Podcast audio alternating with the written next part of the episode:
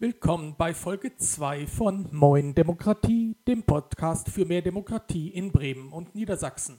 Das Thema diesmal, so starten Sie ein erfolgreiches Bürgerbegehren, sogar in Niedersachsen. Es grüßt Sie Markus Meyer, mein Gast ist Dirk Schumacher. Dirk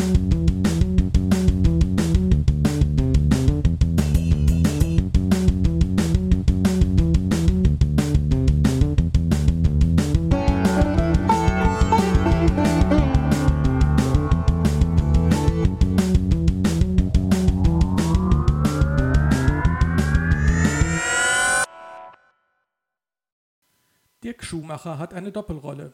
Er ist erstens niedersächsischer Landessprecher des Vereins Mehr Demokratie. Als Landessprecher kritisiert er die schlechten Rahmenbedingungen für Bürgerbegehren und Bürgerentscheide in Niedersachsen. Er ist zweitens aber auch Berater und Motivator für Menschen, die ein Bürgerbegehren planen. Meine erste Frage an Dirk lautet, wenn die Regeln in Niedersachsen so schlecht sind, warum ist es denn überhaupt sinnvoll, ein Bürgerbegehren zu starten? Ja, sinnvoll ist es immer, wenn ein, ein Rats, wenn, jemand, wenn, wenn man sich über einen Ratsbeschluss ärgert, dann ist es sinnvoll, das zu versuchen und ähm, äh, nicht sich in die Ecke zu stellen und zu sagen, bäh, das ist alles zu schwierig. Also ich, ich, ich würde es einfach versuchen. Und es gibt genug Beispiele dafür, dass es auch funktionieren kann. Es kann funktionieren. Ähm, was muss ich denn beachten, wenn ich ein erfolgreiches Bürgerbegehren starten will?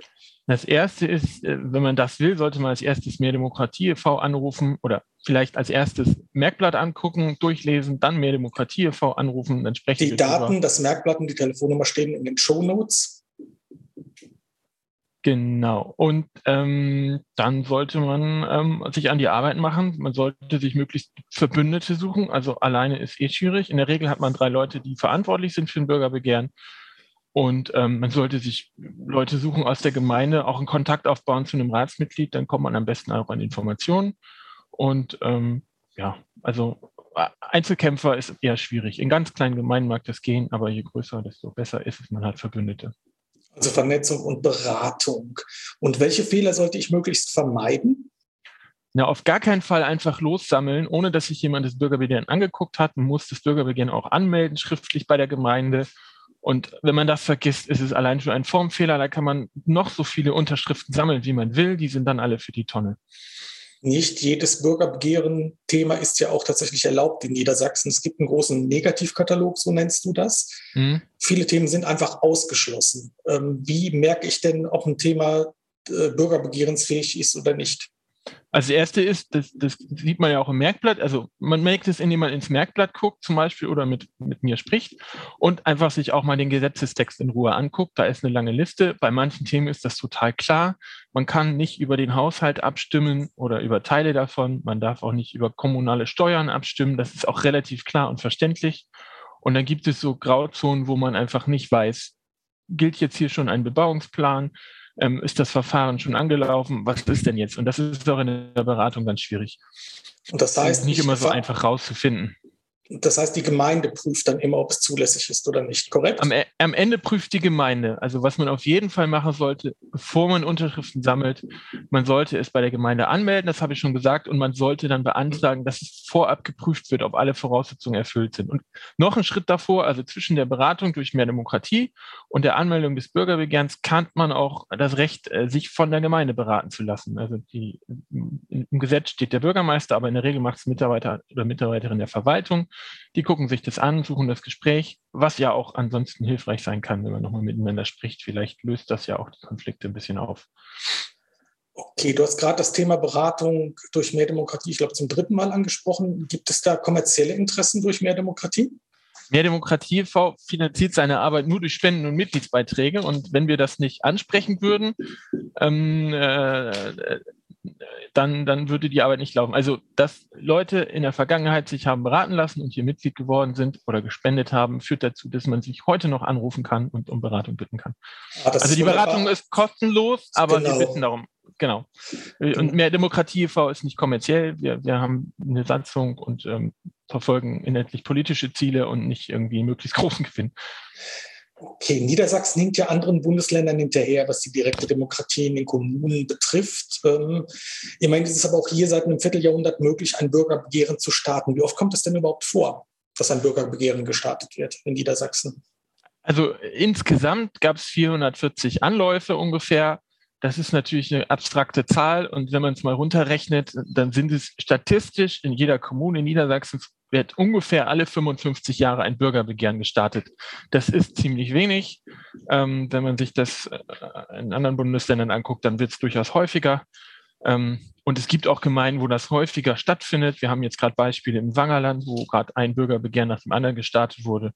Ähm, also das, das gibt auch immer noch Gemeinden, wo es das erste Bürgerbegehren ist, das verteilt sich ganz unter. Aber statistisch ist eigentlich ganz schön, kann man sich vorstellen, alle 55 Jahre. Also wenn Sie jetzt mal eins erleben, äh, liebe Hörerinnen und Hörer, dann, dann ist das schon ein seltenes Ereignis und dann gucken Sie sich das genau an. Wer weiß, wie lange das noch, wann es das nochmal gibt.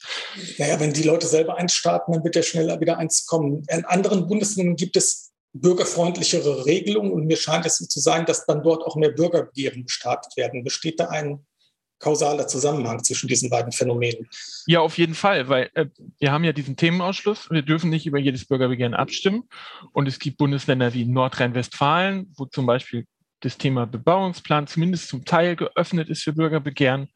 Und da gibt es einfach mehr, mehr, mehr, mehr Bürgerbegehren. Und man sieht es auch, da muss man nur so ungefähr 13 Jahre warten, bis es mal wieder ein Bürgerbegehren gibt. Statistisch natürlich. Ähm, und das ist einfach darauf zurückzuführen, dass man zu mehr Themen was machen darf und dann gibt es mehr Praxis und mehr Beispiele und das ist natürlich auch anregend für die Menschen und die gucken dann und es gibt Nachahmereffekte und dann gibt es halt mehr Bürgerbegehren. Bürgerbegehren bedeutet ja, ich sammle Unterschriften für einen Bürgerentscheid zu einem kommunalpolitischen Thema, das mir wichtig ist, wo ich mich vielleicht auch geärgert habe.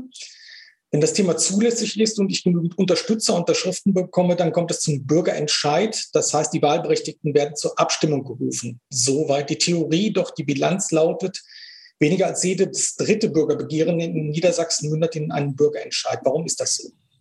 Naja, es gibt verschiedene Möglichkeiten, wie so ein Bürgerbegehren ausgeht. Es kann sein, dass sie mit ihrer Unterschriftensammlung ähm, ähm, alle total überzeugen und der Rat ähm, die weiße Fahne hisst und sagt, wir beschließen das, was ihr wollt. Dann entfällt der Bürgerentscheid. Das ist ungefähr in, ähm, das ist ungefähr in äh, 10 Prozent der Fälle, ein bisschen über 10 Prozent der Fälle so. Ähm, das kann ganz früh während der Unterschriftensammlung passieren, aber auch erst, wenn es eingereicht ist. Das ist unterschiedlich. Und dann sind knapp 40 Prozent aller Bürgerbegehren unzulässig. Das ist vor allem auf die Anfangsphase, die letzten 20, ersten 20 Jahre zurückzuführen. Da gab es einen Kostendeckungsvorschlag, der hat das enorm erschwert. Die Zahl ist seitdem immer ein bisschen weiter gesunken, aber es ist immer noch sehr hoch. Also Bürgerbegehren unzulässig heißt, sie haben Fehler gemacht, sie haben einen Themenausschuss ähm, ähm, es gewagt, einen Themenausschluss zum Thema des Bürgerbegehrens zu machen und so weiter. Und dann gibt es halt Fälle, wie das Bürgerbegehren wurde wegen mangelnder Erfolgsaussichten zurückgezogen, weil man gemerkt hat, die Unterschriftensammlung läuft einfach nicht. Es interessiert in Ortsteil A keinen, was in den Ortsteilen B, C und D los ist. Also so sowas gibt es ja auch. Ähm, mhm. Und äh, das Thema zündet nicht. Und äh, ganz viele, manche verlaufen im Sande, das gibt es auch manchmal, aber so, das ist so der Regelfall. Also zurückgezogen, unzulässig und äh, positiv erledigt im Sinne des Bürgerbegehrens. Das heißt, ein Bürgerbegehren kann auch dann erfolgreich sein, wenn es nicht zu einem formalen Bürgerentscheid kommt. Baue ich denn durch ein bisschen Unterschriftensammeln so viel Druck auf, dass das zu einem Machtfaktor wird? Also ich glaube nicht, dass man das allein durch Unterschriftensammlung macht. Es hilft natürlich, wenn man in kurzer Zeit sehr viele Unterschriften sammelt. Das beeindruckt schon manchmal. Aber das Sammeln alleine ist jetzt nicht unbedingt ausschlaggebend. Während dieser Zeit finden auch viele Gespräche statt. Vielleicht gibt es Ratsmitglieder, die nochmal nachdenken. Ähm, ähm, wenn eine Wahl in der Nähe ist, beeindruckt das die äh, Ratsmitglieder oft auch nochmal, weil sie dann mhm. denken, okay, wenn ich jetzt falsch entscheide, dann werde ich vielleicht nicht wiedergewählt. Und ähm, es gibt vielleicht auch einfach Leute, die, die, die kompromissbereit sind, das Gespräch suchen und ähm, sich da irgendwie dann zusammenfinden. Also das sind auch unterschiedliche Dinge, warum es erfolgreich ist. Also allein durch eine Unterschriftensammlung beeindruckt man erstmal niemanden, aber es ist natürlich eine Willensbekundung von vielen Leuten in der Gemeinde. Und wenn es eine einigermaßen übersichtliche Gemeinde ist, dann ist ab einer gewissen Zahl, machen sich die Ratsmitglieder auch vielleicht klar, das ist eine ganze Menge und viele von denen kenne ich auch. Okay. So. In Hannover ist es ja so, dass durch ein Bürgerbegehren es zu einem Kompromiss kam. Die, der städtische ähm, Energiekonzern steigt jetzt ein paar Jahre eher aus der Steinkohle, aus der Kohleverstromung aus. Ähm, in der komplexen Gemengelage der grüne OB schien eher dafür zu sein. Es gab aber Druck durch die Stadtwerkechefin. Trotzdem kam es da zum Kompromiss. Das heißt, es geht da manchmal auch um recht bedeutsame Fragen. Ja, da ging es um, da, haben die, hat die NS City AG hat da tatsächlich den Druck gehabt. Es gab ein zulässiges Bürgerbegehren, die Unterschriftensammlung lief und die hatten tatsächlich ein bisschen Bedenken, ähm, dass sie dadurch selbst in eine schwierige Lage bekommen und haben deshalb angefangen, über einen Kompromiss zu verhandeln. Also da wurde tatsächlich Druck auf NSCT ausgeübt. Also so habe ich das wahrgenommen. Mhm. Und ähm, deshalb hat die Unterschriftensammlung, obwohl sie noch recht am Anfang stand, schon einen Erfolg gehabt. Lag aber auch daran, dass es ein ganz breites, fachlich gut aufgestelltes Bündnis war. Und das hat vielleicht auch zusätzlich beeindruckt. Und ähm, ja, das Thema Klima ist auch so, wie genauso wie Fahrradverkehr. Es gibt viele Bürgerbegehren und die sind oft so gestrickt, dass sie da die Stimmung, die schon da ist, auch aufnehmen und es dann eh gleich im Vorfeld zu Kompromissen kommt. Also Erfolgsfaktor ist auch, dass ich da nicht die ganze Bevölkerung erstmal überzeugen muss, von 0 auf 100 komme, sondern dass ich eine Stimmung aufgreife und verbündet habe und mich gut beraten lasse. Okay? Ja, wenn ein Thema in der Luft liegt, dann hilft das natürlich. Also so hm. zum Erfolgsfaktor, ja. Bisher müssen die Unterschriften für ein Bürgerbegehren immer handschriftlich in eine Liste eingetragen werden. Die Listen werden bei der Gemeinde eingereicht. Die Gemeinde gleicht dann die Namen, Adressen und die Unterschriften mit den Daten des Einwohnermeldeamtes ab, Zeile für Zeile für Zeile. Manchmal auch nur stichprobenartig. Das ist alles sehr aufwendig für alle Beteiligten. Ist auch ein bisschen arg oldschool. Geht das nicht auch in digital? Bisher geht das nicht. Das Gesetz, also das Kommunalverfassungsgesetz, ähm, sagt ausdrücklich, die elektronische Form ist unzulässig. Das ist bedauerlich, aber das Thema elektronische Unterschriftensammlung ist, steht erst am Anfang. Da wird sich in den nächsten Jahren was ändern. Also es gibt ja mittlerweile die Möglichkeit, mit einem Smartphone diese elektronische ID des Personalausweises zu nutzen. Man muss nur noch ein Passwort eingeben und schon hat man sich identifiziert. Da braucht man heute nicht mehr so ein Lesegerät. Mhm. Und in Berlin und Schleswig-Holstein gibt es Bestrebungen, das auch elektronisch zu nutzen für Unterschriftensammlungen. Und ähm, das wird auch in Niedersachsen wahrscheinlich langsamer als in anderen Bundesländern, aber es wird auch in Niedersachsen irgendwann, irgendwann möglich sein. Das heißt, ich habe dann eine App, ich rufe die auf, ich sehe, was es an Bürgerbegehren gibt und drücke auf den Unterstützen-Button. Und es ist völlig klar, dass ich unterstütze, weil ich ja identifizierbar bin. So in etwa. Genau, ob die App jetzt einen auf Bürgerbegehren aufmerksam macht oder ob man das noch aus der Tageszeitung erfährt, das weiß ich nicht. oder im Gespräch, okay. aber ähm, so ist der Idealfall, genau. Wer startet eigentlich ein Bürgerbegehren? Sind das eher Menschen, die eh politisch aktiv sind? Sind die eher alt oder eher jung? Leben die eher in der Stadt oder auf dem Land? Gibt es auch Menschen jenseits des Bildungsbürgertums, die ein Bürgerbegehren starten? Also ich frage die Leute nicht, was die beruflich gemacht haben. Es kommt immer aufs Thema an. Also wenn es darum geht, einen Grundschulstandort zu erhalten, der geschlossen werden soll, dann sind es vor allem Eltern, die ein Bürgerbegehren starten. Mhm. Oder Leute, die sich sorgen, dass das eigene Dorf äh, die Identität verliert, weil das ja auch so ein, so ein Veranstaltungszentrum manchmal ist. Mhm. Ähm, und ähm, in anderen Themen, das ist ein bisschen thematisch, glaube ich. Also Betroffen, kann ich nicht sagen. Also bei, ja, betroffen, betroffen. Bei, bei, Grundschulen ist es, glaube ich, zum Beispiel gemischt. Das ist ein Klassiker-Thema, das kommt immer wieder und deshalb ist es ein Beispiel, was man gut sagen kann. Da ist es, glaube ich, sehr gemischt.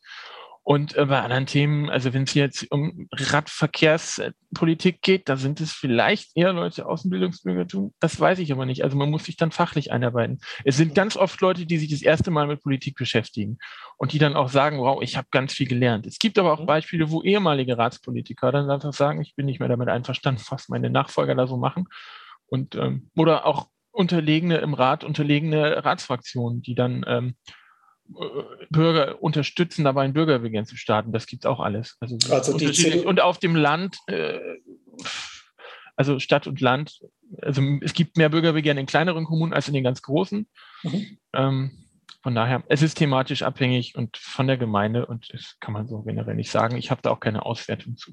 Es ist aber auch so, dass der CDU-Ratsherr schon mal ein Bürgerbegehren startet mit seinen Ratskolleginnen und Kollegen, weil der SPD-Bürgermeister etwas tut, was ihm nicht passt.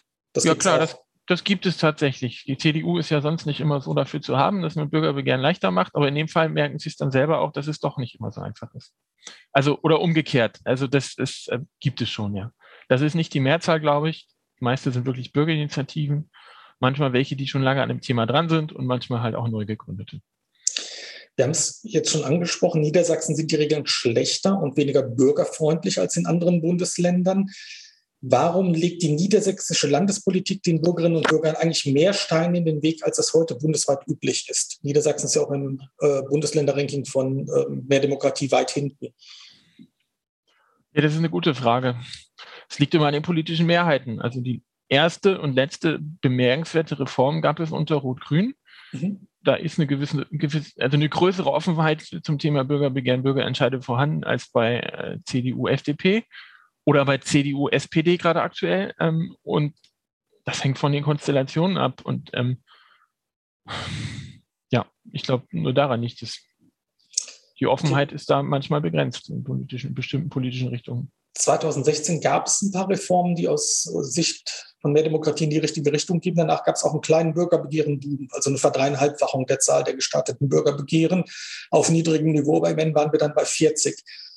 Ähm, blicken wir mal zehn Jahre in die Zukunft. Also wir haben gerade gesehen, Politik kann zu einer Verbesserung führen. Eine bürgerfreundlichere Politik führt zu mehr Bürgerbegehren.